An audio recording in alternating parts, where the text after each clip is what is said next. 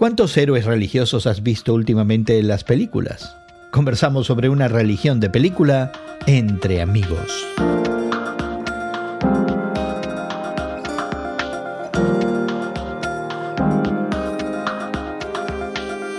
Gracias por acompañarnos entre amigos esta conversación semanal sobre la fe cristiana y el mundo contemporáneo con Guillermo Serrano y tu amigo Gerson García.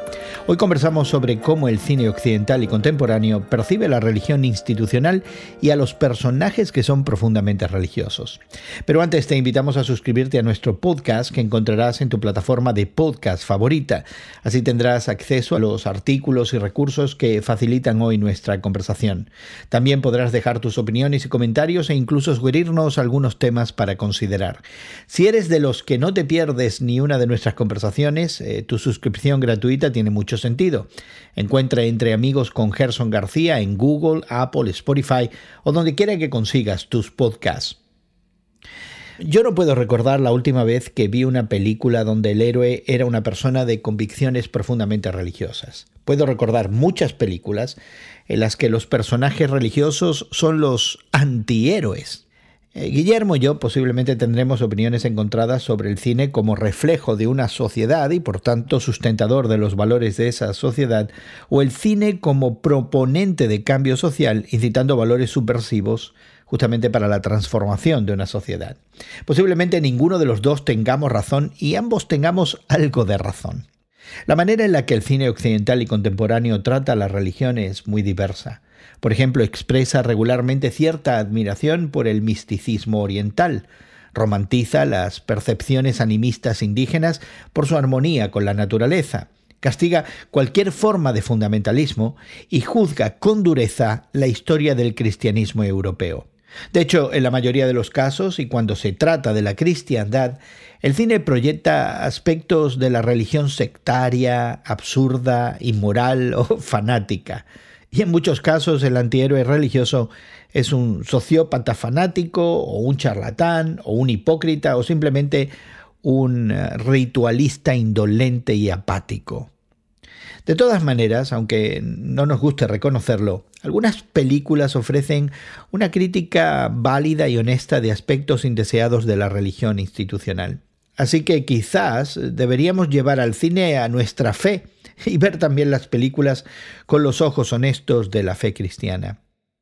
Hace algún tiempo Guillermo y yo conversamos sobre un artículo del semanario norteamericano The Christian Century, donde justamente se comentaba el interés del cine contemporáneo por la religión. Esta es parte de nuestra conversación que tuvimos en aquel momento. Entonces él, después, cuando siendo ya líder político, adopta el nombre de O'Higgins, eh, algunos lo conocían en su vecindario como el Guacho, el Guacho Higgins. Sí, pero esas realidades no vienen a formar parte de nuestra identidad. Y todas esas cosas se eliminan de la historia. No Depende de quién la escriba. Depende de quién la escriba. Yo creo que esa es la realidad. Y bueno, mirando la cultura entre amigos en el día de hoy, algunos de los temas que nos llaman la atención a Guillermo Serrano y a tu servidor Jesús García, pues consideramos algo de lo cual somos tremendamente aficionados ambos y compartimos esa afición con algunos de nuestros colegas y regularmente hablamos de cine, que me llama mucho la atención, Guillermo que la gente tradicionalmente religiosa, particularmente cristiana, eh, no admiten eh, ir al cine, aunque ven películas. Es curioso para mí esa actitud porque el cine forma parte del arte, es decir, es una expresión artística que está formada por eh, fotograma, fotografía en movimiento, digamos la técnica es esa, pero realmente es una cuestión de arte.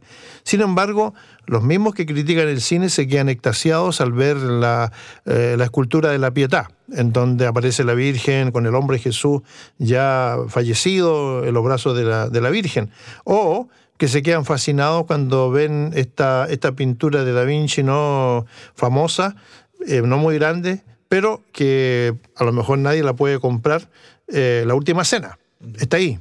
Y sin embargo, el cine no es aceptado como expresión de arte. Pues déjeme decirte que hay razones históricas y que parten de los Estados Unidos por las que mucha gente de fe, particularmente en este lado del mundo, no ven al cine con buenos ojos. Pero de eso hablaremos otro día. De lo que queremos hablar, Guillermo, es de, esta, de este artículo que aparece en la publicación norteamericana de Christian Century, también de orientación religiosa, de orientación cristiana, y que echa un vistazo um, la presencia de la fe en películas prominentes en los últimos 10 años. En una época que ellos llaman de secularización, es decir, como separación de la cosa religiosa, aparecen estas películas. Y eso es lo interesante de este, de este artículo. Hablando un poco, por ejemplo, acerca de algunas películas como la de los dioses y los hombres, de esta tragedia que sucedió en Algeria, donde muchos cristianos fueron martirizados.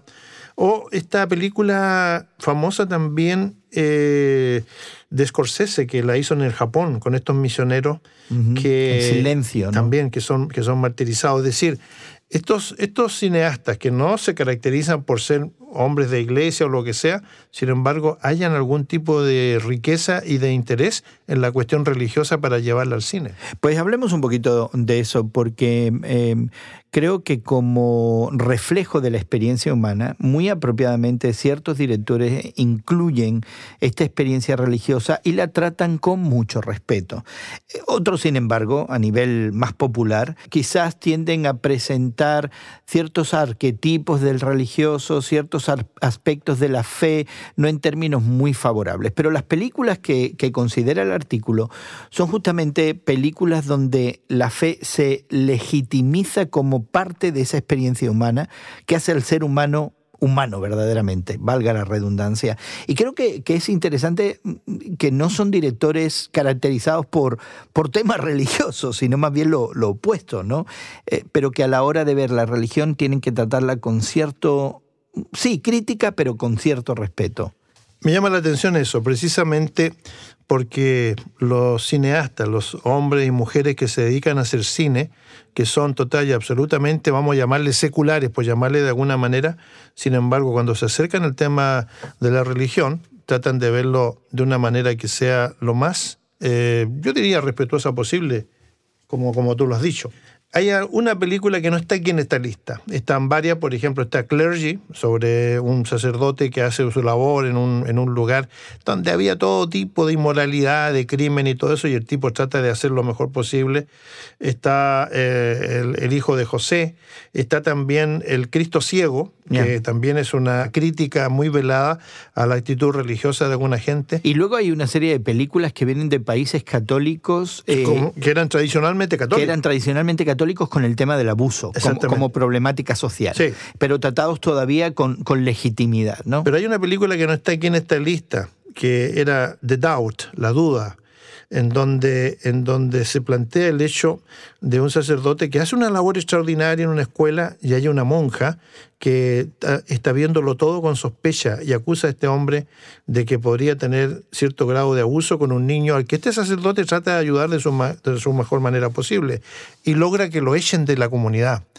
Eh, y realmente esa película que para mi gusto, valía un Óscar o dos Óscares por lo menos, pasó un poco inadvertida por la crítica y por supuesto nadie del campo religioso hizo un comentario sobre ella.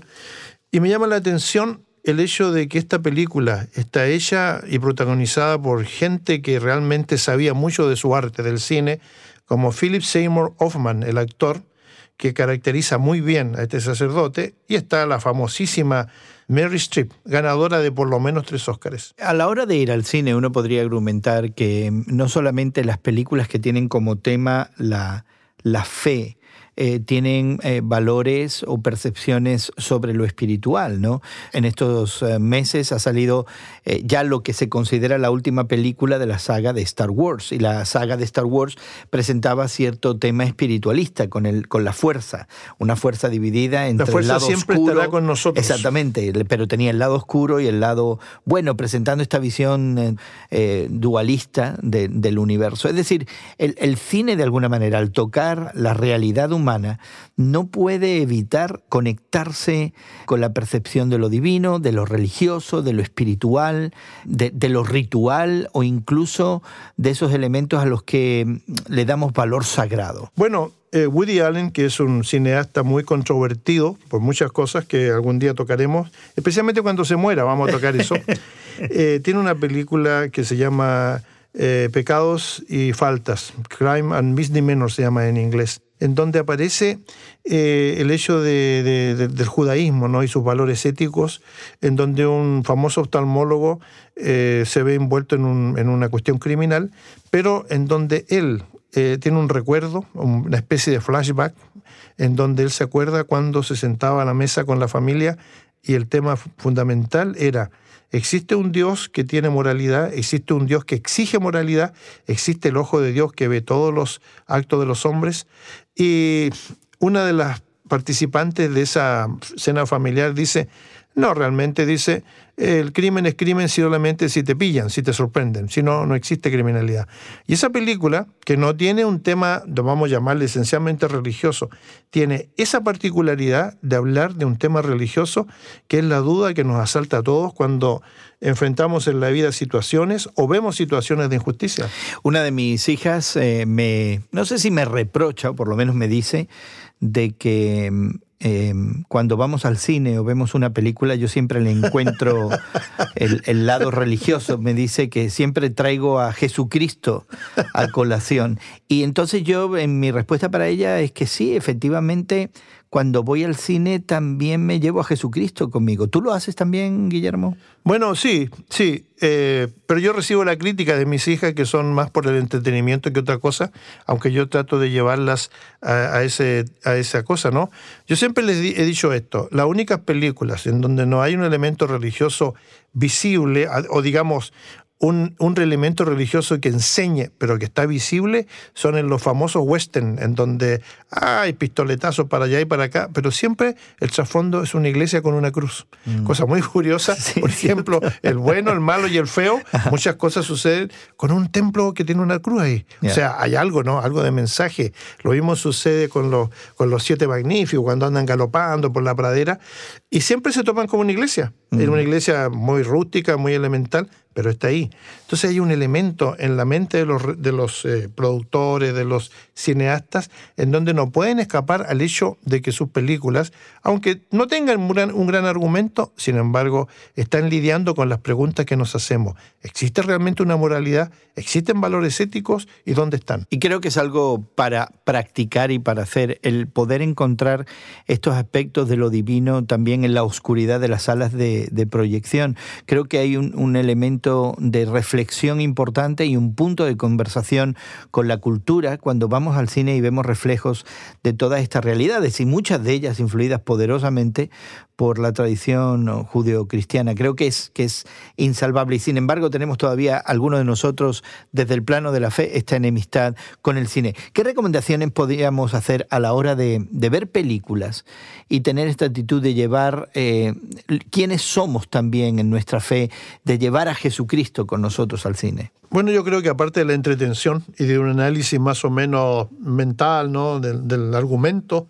de cada película, de cada novela, de cada obra que nosotros estamos de alguna manera presenciando o asistiendo, está el hecho de cuáles son, de alguna manera, estos valores que trata la película de destacar o de enseñar. La lucha del bien contra el mal, la lucha de que el bien siempre vence, la lucha que a lo mejor nos deja con la incertidumbre de que nos hubiera gustado otro final, un final feliz, un final que nos deje más o menos contentos, pero en donde siempre los realizadores del cine están también con este mismo tipo de situación o de problema, y en donde tratan de, a través de la simbología de las imágenes, de algún tipo de trasfondo, de decir que todavía hay algún tipo de esperanza, de luz al final del túnel, y yo pienso que eso es lo que cada persona debe buscar. Este es el elemento redentivo que nosotros encontramos en el cine, aunque algunas de las películas realmente traten de ignorarlo, creo yo que no es posible. Y bueno, queremos invitarte a que explores más de esta religión de película y la posibilidad de ver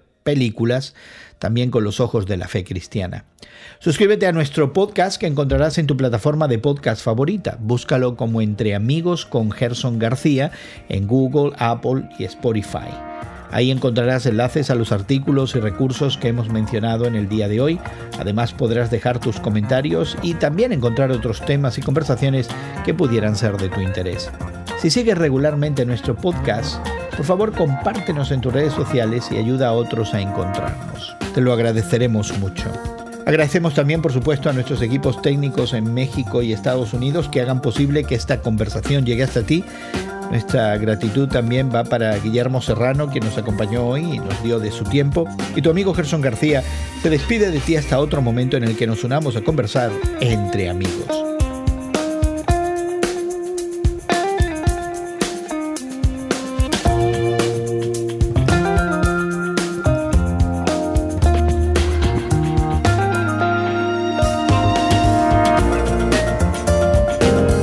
Amigos es producido por Eventual Media y distribuido por Radio Moody para ministerioreforma.com.